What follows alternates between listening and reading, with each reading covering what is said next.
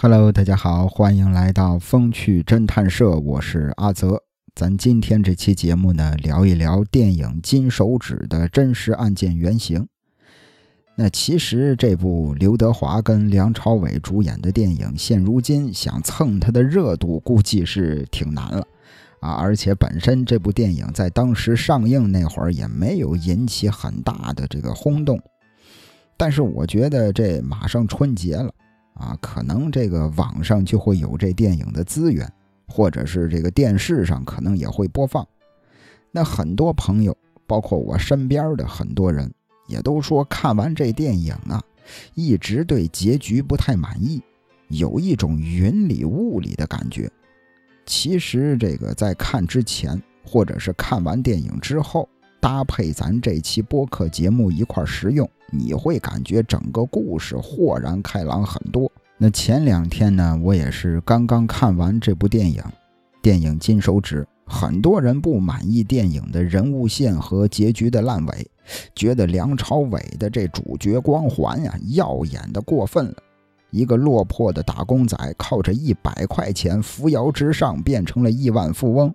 七次被抓都能脱身，明明犯了那么多的经济罪，甚至背负着人命在身，却只判了不到十年。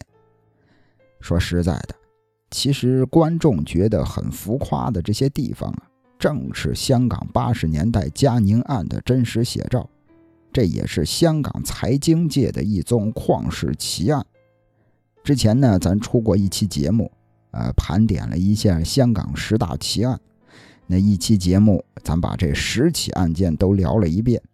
那当中，咱也提到了嘉宁案。那这起案件呢，在十大奇案当中是知名度比较小的啊，而且呢，也是改编成影视剧比较少的一起案件。那聊这起案件的人更是少之又少，因为它牵扯到了经济犯罪。当中有很多的细节呀，很多的这个专业性的东西呀，想解释清楚，想聊明白，还是需要下点功夫的。那聊到这儿，咱一块儿把时间线调回到一九八三年的七月份。这一天呀，警方在新界一个郊林里发现了一具男性的尸体，死者呢，脖子上啊被浴袍的腰带缠着。看他整个人的状态，打扮的斯斯文文，身上呢没有任何的证明文件，只是在他裤子的口袋里翻出了一枚马来西亚的硬币。那警方这儿就赶快的调查失踪人口的记录，发现呀，还真有人报了失踪案，是香港裕民财务的副总经理，报的是自己这个公司的核数师易卜拉欣失踪了。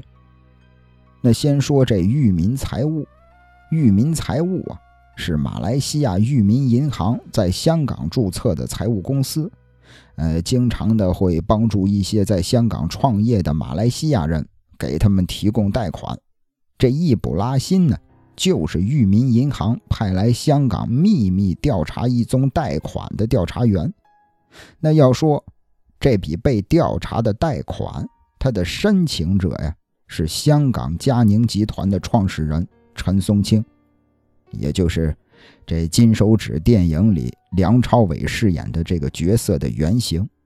那在此之前，这个陈松青和裕民财务已经是合作过很多次了，每次贷款的金额都高到非常的离谱。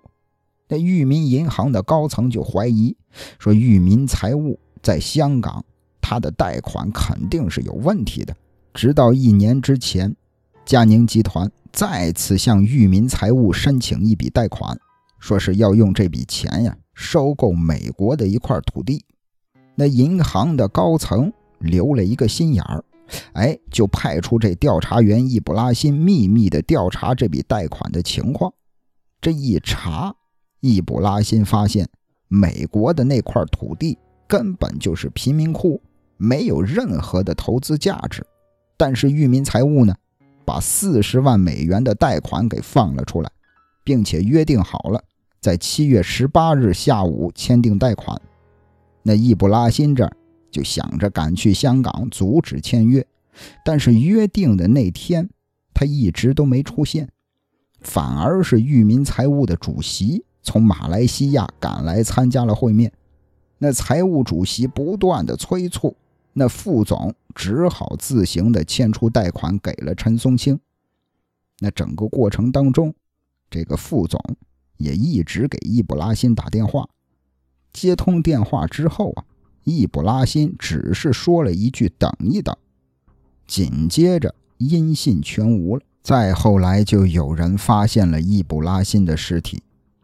那警方这儿呢，根据线索迅速的展开调查，很快就抓了一个涉案的马来西亚籍华人，名叫麦福祥。说在七月十八日下午啊，这麦福祥和易卜拉欣。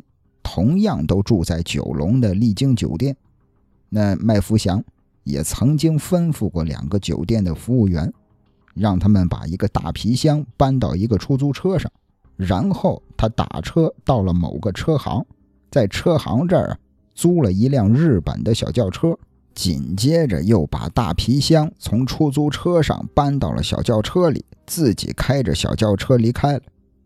那根据当时那名出租车司机说，说他带的那个大皮箱啊，肯定很沉很重。他看到两个服务员费了很大的劲儿才把箱子搬上车的。由此，警方怀疑这易卜拉欣呀，就是在酒店里被麦福祥杀害的，然后麦福祥再抛尸郊林。可在接下来的审讯当中，麦福祥就说了：“说我呀。”是被马来西亚财政部派到香港执行秘密任务的，可是过了没两天，麦福祥又改口了，说这杀这个易卜拉欣的啊是一个韩国的杀手。最后啊，经过警方的深入盘问，这小子才说了实话。他说自己呢是受佳宁集团主席陈松青透过一名韩国籍男子的指使杀害的易卜拉欣。但是，这个其实整个事儿啊，也都是这个麦福祥的口供啊。他说我杀人是这个陈松青指使了一个韩国人啊，让这个韩国人来找我，让我杀了易卜拉欣。但问题是没有充分的证据能证明陈松青是谋杀案的主谋啊。但是即便如此，这宗命案。还是进一步的把佳宁集团推到了台面上，就像当时的法官所说的，这起谋杀案犹如纸牌屋，拿走一张纸牌，整个房子都会倒下。那由于这起案件呢，也是涉及到了重大的商业诈骗，刚成立不久的廉政公署也开始介入了调查，并且就勾连出了震惊全港的贪污诈骗案——佳宁案。那咱刚才提到了这个佳宁的老板，名叫陈松青。那当时七十年代的香港啊，属于是经济腾飞，哎呀，老百姓啊，市民呀，也慢慢的都富裕起来，股票热潮来临，几乎天天都有新发行的股票。那一夜暴富这种事儿，在当时也不再是神话了。鱼翅捞饭呀，也不是富豪的特供。打工仔偶尔也可以奢侈一把，吃吃鱼翅捞饭。那大部分的打工仔，呃，平常的老百姓，其实他们是不懂股票的，只是靠着街头巷尾收来的那种所谓的内部消息跟风买卖。而佳宁呢，就是当时人人都看涨的一只潜力股。佳宁集团老板陈松青，是大家口中的南洋过江龙。南洋啊，是香港人对东南亚国家的一个称呼。当时南洋人呢，喜欢把香港这个自由港作为他们经商啊、投资啊、居住的一个首选，所以到香港打拼的南洋人都被称之为过江龙。像这个，呃，香格里拉集团的老板，啊，亚洲唐王郭鹤年，就是富到流油的过江龙。那再看陈青松呢？在沙捞越出生，年轻那会儿啊，曾经到英国去读过书，在伦敦大学读的是土木工程学。六十年代到了马来西亚和新加坡工作，在一间这个小规模的公司吧，从事土木工程的小生意，直到1972年，在新加坡破产的陈松青拿着短期的签证来到香港，在这儿呢，他也想着找找机会呀，啊，也想着看看能不能翻身。那他的第一份工作就加入了钟正文家族的公司，担任项目经理。那这个钟正文就是《金手指》电影里任达华饰演的那个角色。那要说钟家在香港的地位显赫呀，曾经这个呃曾祖父辈儿吧，名叫钟明选，在民国十年已经开始下南洋创业了，后来回国经商，哎，曾经购买了大量的粮食，这个救济老百姓。香港和新加坡都有他的商业据点。这个钟明选一共有二十八个子女，钟正文呢排行第四。那钟正文再加上他的两个哥哥钟江海、钟明辉，都是港澳地区实力雄厚的地产商财团。那其中，这个钟正文的哥哥钟江海名气是最大的，人称“公厦大王”，是这个呃这个华厦置业的创办人。陈松青呢，从新加坡到香港那年，华厦置业就已经在广交所主板上市了。但其实要说这钟江海呀，他有一个孙子，啊，他这孙子比他还有名，他孙子叫钟培生，被这个媒体称作是香港的电竞之父。哎呀，动不动的就和娱乐圈各种小明星啊，因为各种极限拉扯上娱乐版。因此呢，也被称作是港版的王思聪。那再看这些人当中，最器重陈松青的就是钟正文。那也是借着香港房地产市场飞升之际，俩人合资组成公司经营地产业务。一直到了1977年，陈松青啊，独资成立了佳宁灭虫公司，也是这个佳宁这个标志首次面世。那佳宁这个，呃，这个这个怎么说英文啊？他的英文名字，这个阿泽的英语实在是不好，实在是散装的，就不在这儿跟大家伙添乱了。翻译成汉语的意思是继续的意思。那巧合的是什么呢？有人发现，当时陈松青身边的那个助手加秘书，啊，一位这个呃浸会大学毕业的女孩子，名叫乌开丽。他的英文名字正好跟佳宁的英文是一样的，那不知道是巧合还是另有内情。那在《金手指》这部电影里，这个乌开丽这个角色由蔡卓妍阿萨饰演。那可能电影里，呃，编剧啊也是脑补了他和陈松青一段这个很隐秘的关系吧。啊，在这儿也就不多剧透了。那咱再看这起案件，一直到了一九七九年。陈松青啊，以三亿港币收购了香港上市公司美汉，借壳上市。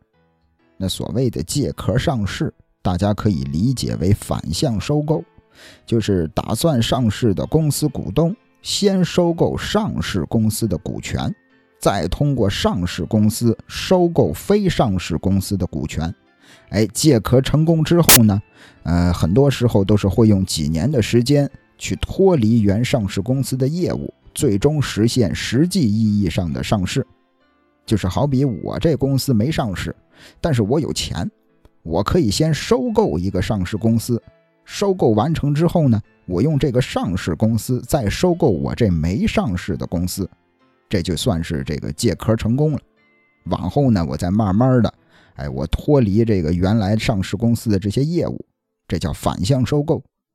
那当年帮助陈松青上市和布局的御用庄家，就是很有名的潮州怒汉詹培忠。那詹培忠啊，呃，这个经常是语出惊人啊，经常说一些很出位的言论，比如说，呃，十个男人九个咸湿啊，或者是有些女士自动送上门做我红颜知己都被我拒绝了，如何如何？那最出名的。是这詹培忠，他跟澳门赌王何鸿燊俩人是很多年的老朋友，啊，这个詹培忠在香港也是很出名的赌徒，曾经在澳门玩百家乐赢了两亿的巨款呀。后来呢，也是受到邀请去拉斯维加斯参加百家乐的大赛，又是连赢一百场，成了百家乐世界冠军了。那詹培忠呢，他也总结过，啊，总结了自己十二个字的赢钱真言，说是赢股、疏缩、心清、数熟、够毒、知足。那詹培忠为人可以说是非常的高调。啊，平时呢非常喜欢金色的劳斯莱斯，啊，有一个绰号叫金劳詹。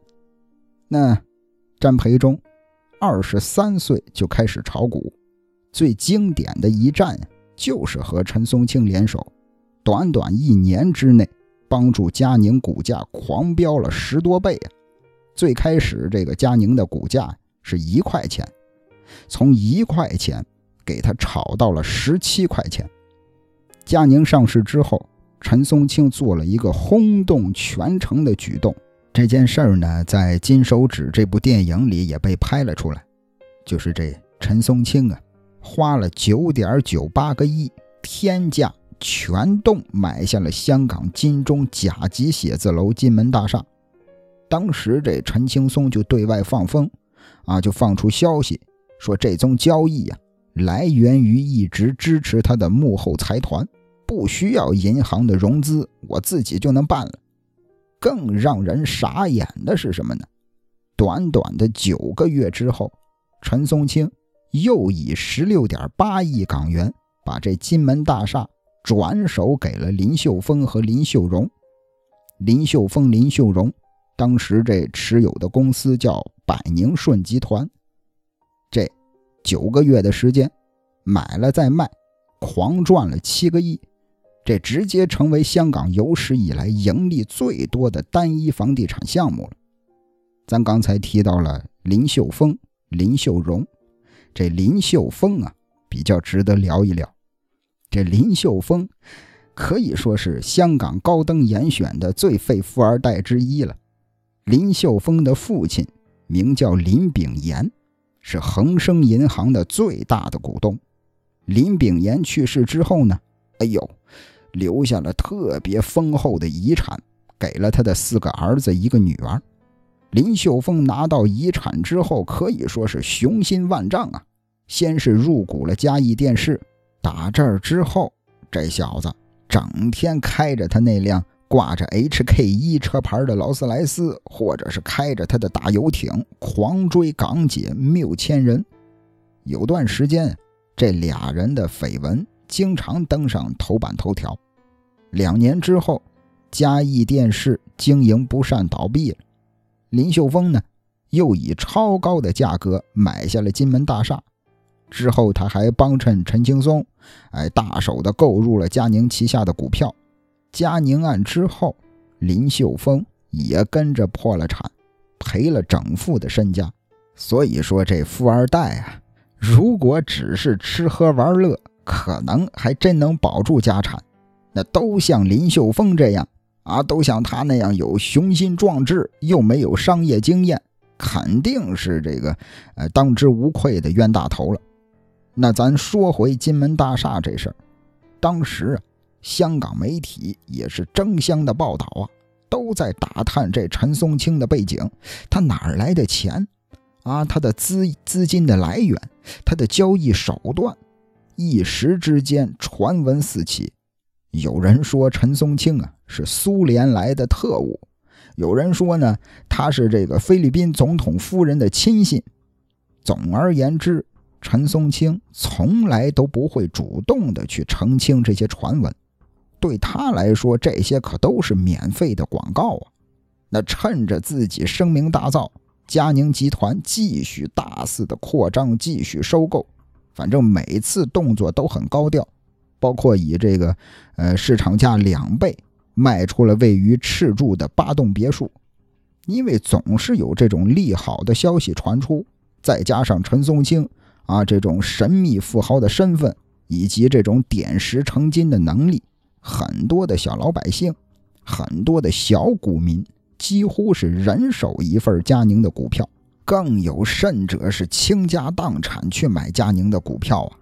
上市不到两年，佳宁集团坐拥三间上市公司和超过二百间跨国附属公司，它的业务啊遍及了交通啊、呃航运呀、旅游啊、保险呀、房地产呀、金融啊、饮食啊、酒店呀，甚至是娱乐业，号称是盈利二十亿港币，一举就超过了船王鲍玉刚和李嘉诚了。与当年的这个汇丰银行的盈利相差无几。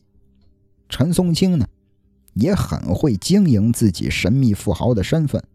他的办公室，哎呦，美轮美奂呀！居住的这个豪华大宅子，出入的也都是这个名贵的轿车，也会在社交场合故意的显示自己富豪的形象。而另一方面呢，陈松青啊。很少去接受媒体的采访，极少的拍照，哎，始终保持自己的这种神秘感，这就无形当中增加了他对小股民的吸引力。直到一九八二年中英谈判之后，香港马上要回归了，老百姓呢也无法看清楚香港的前途。哎呀，当时的社会啊可以说是一片迷茫，经济形势呢也陷入了困顿。首当其冲的就是之前泡沫式增长的金融市场和楼市，股价大跌的佳宁集团，还在这个呃中期业绩公布时宣称啊自己有二点七亿的盈利，说目前仍然有这个派息的准备，结果一个月之后又反口说以股代息，而且呢再发五亿优先股集资。这消息一放出来，大家伙才反应啊！哎呦，佳宁没钱了。两个月之后，佳宁股票在交易所停止买卖，旗下的公司呢也逐步的停业，叱咤一时的商业王国就此土崩瓦解。那最惨的就是这些老百姓，就是这些小股民了，损失惨重啊！这个钟正文也是这一年才知道。和陈松青的合作已经让自己负债十三亿港币了，马上就面临破产的风险。最要命的是什么呢？哎呦，钟正文发现这陈松青啊，一直利用自己的股份谋取私利。为了逃避债务，他果断选择了跑路。钟正文留下了大笔的贷款和债务，离开了香港。而陈松青呢？则卷入了调查员啊何树师命案，那既要接受警察的刑事调查，也要接受这个呃证监和廉政公署的财务和商业调查。这会儿才发现，嘉宁集团一直都在制造一个巨大的骗局，通过自己买自己的方式操纵股价。什么叫自己买自己呀？就是一开始这陈松青。就通过向裕民财务主席这些高层行贿的方式，大量的借贷款，许多款项呢，其实都是在没有足够抵押或者保证的情况下给他发的。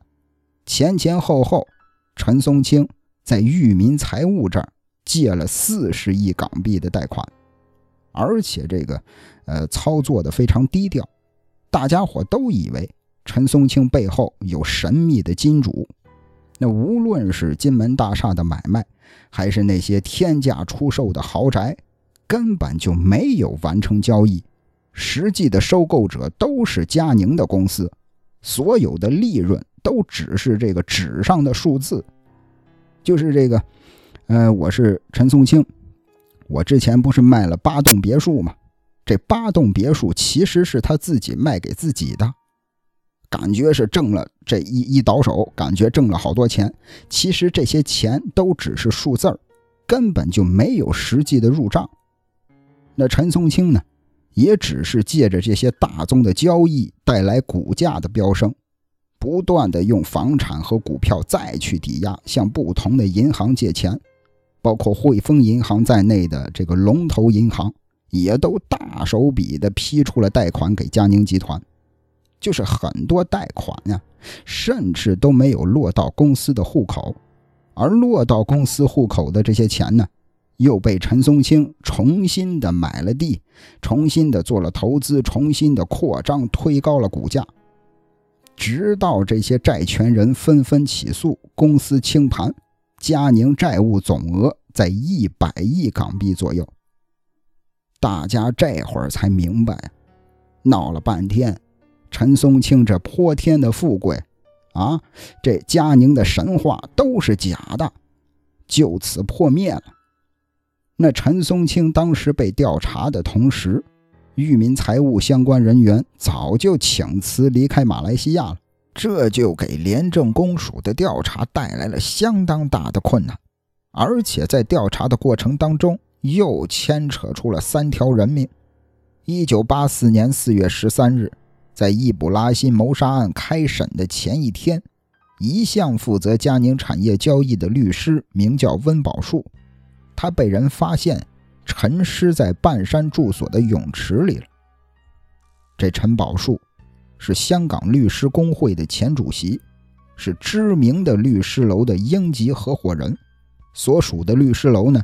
也是佳宁集团的法律顾问，曾经被廉政公署持法庭搜索令搜查过办公室。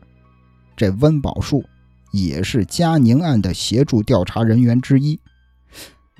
怎么回事？这温宝树原本是住在英国的，放假回香港就两天，结果死了，被发现沉尸泳池底。被发现的时候啊，温宝树的脖子上啊。缠着一条尼龙绳，绳子上呢绑着一块一点五尺乘一点五尺、重六十磅的水渠盖。温宝树尸体表面没有伤痕，也没有挣扎过的痕迹，家里边呢也没有被人搜刮过的痕迹。法医验尸之后证明了，这温宝树就是溺水身亡。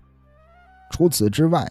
警方还找到了三封遗书，于是就把这个案件给他列成了自杀案。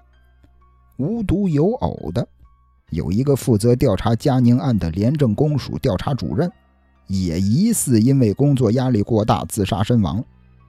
一九八六年，佳宁案在香港高等法院开审，六名被告包括陈松青，呃，佳宁的高层何贵全。林秀峰、林秀荣兄弟俩，呃，这个会计师毕格，呃，卢志炫被控告串谋行骗罪。审讯整个的过程经历了二百八十一天，创下了最长时间的记录。光是记录审讯的文件就有三万多页，就是辩控双方花费金钱数以亿计。但是当年的主审法官薄家。却在审理过程当中有引导陪审团的嫌疑，最终陈青松这六名被告在一九八七年全部无罪释放。法官博家呢，在一片争议声中辞职了。没过多长时间，这法官博家呀，在塞浦路斯发生了交通意外死了。他的太太呢，也在一九九三年宣告破产。这四条人命啊，都跟陈松青有关，但问题是，警方始终没有发现直接证据可以证明他有罪。廉政公署也一直没有放弃追查真相。一九九四年，陈松青再次被廉政公署控告诈骗，呃，控告他提供非法利益。但是陈松青呢，多次的以生病为理由。一拖再拖，哎，通过这种高额的保释金换取自由。一九九六年，眼看香港就要回归了，陈松青这才向法庭表示：“啊，我愿意承认其中两项串谋诈骗控罪。啊，我愿意承认啊，我是这个呃串谋诈骗。最终呢，被判入狱三年，还保有个人财产。”其实陈松青在这个羁押病房里服刑了，就是一年半。啊，这小子关了他三年，在病房里边躺了一年半。一九九八年的年初他就出狱了，算起来他可能一天牢都没坐过。要说这老小子也是够鸡贼的，赶在回归之前赶紧的我认罪。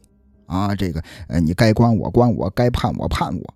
那等到回归之后，如果想治他，可就不是判三年那么简单了。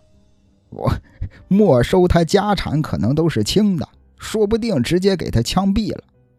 其实这个陈松青出狱之后啊，他的生意就交给了自己三个女儿管理，他呢在清水湾的豪宅低调的过着半退休的生活。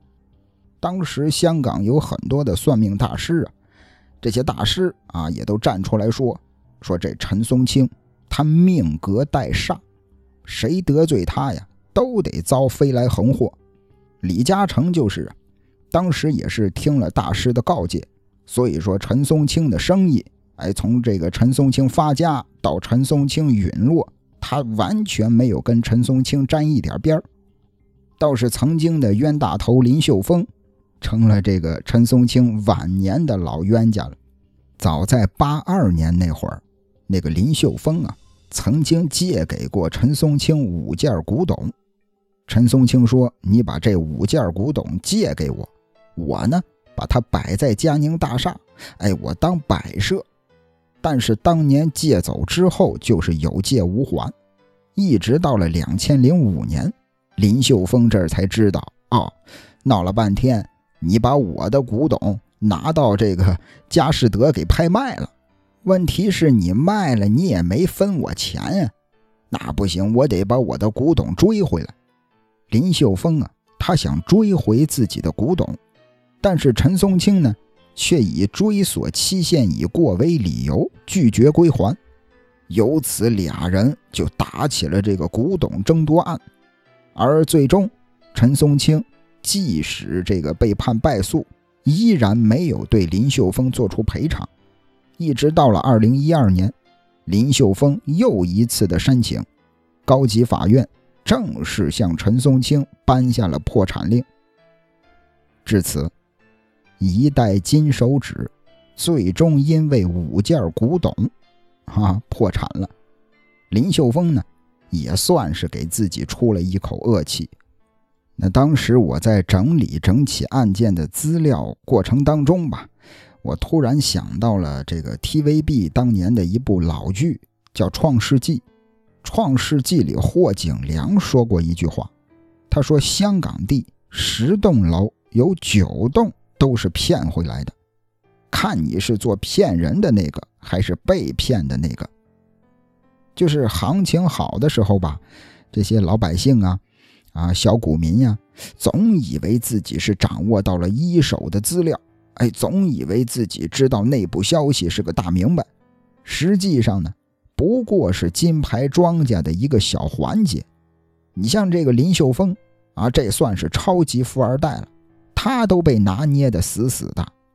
就是这种无数人日渐疯狂的发财梦，才让陈松青在短短几年的时间里就骗到了过百亿的身价。那再看《金手指》这部电影，给我最大的一个感触啊，就是人命，人的生命啊很珍贵，但必要的时候也不过是成本的一部分。这是资本市场最黑暗的一个地方。那在这个嘉宁案整个骗局里，说实在的，还好有廉政公署，还好有他们锲而不舍的追查。哎呀，虽然说陈松青的结局没能像爽剧那样让大家痛快，但也总算让那些为所欲为的有钱人有了忌惮。那如今时代不断的在进步，对于这个股票市场的监管也更加严谨了。但是人性的善恶是恒定的，骗局会花式的出现。我前几天还看到这个听友群里有听友分享，啊，现在他们都开始用 AI 换脸诈骗了，好像这事儿也是发生在香港。就是大家在学投资之余啊，或许我们更应该学的是控制自己的欲望和贪念，以免沦为下一个骗局的受害者。那当然，这个。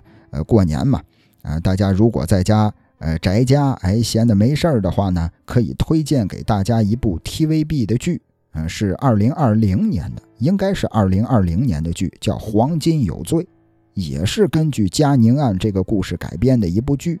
呃，我个人感觉拍的是比较细致的，拍的也挺好的。那感兴趣的朋友不妨去看一下。那聊到这儿呢，这期节目也该结束了。嗯，这应该是春节之前最后一期节目了。那在节目的最后，阿泽给大家拜一个早年。春节来临之际，祝您大财小财意外财，财源滚滚来，亲情爱情朋友情，份份真情传，爱人亲人知心人，人人相念你。祝大家春节快乐！感谢您的收听。咱们下期再会啊！对了，这个春节期间呀，如果我有时间的话，春节期间呀，如果我有时间的话，我还是会更新的啊！大家不妨持续关注一下。呃，最后祝大家新年快乐，过年好。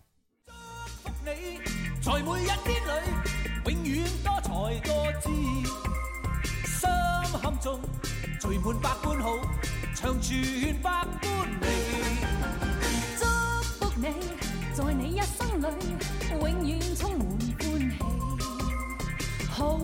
心，共你好知己，时时笑开眉。春风为你吹开满山花，秋月伴你天空万里飞，让白夜灿烂，心尽美梦，冬天冰霜不至。祝福你，随你冲天志。百尺竿头高起，心中愿你每一天时时笑开眉，衷心祝福你，永远祝福你，达到真善美。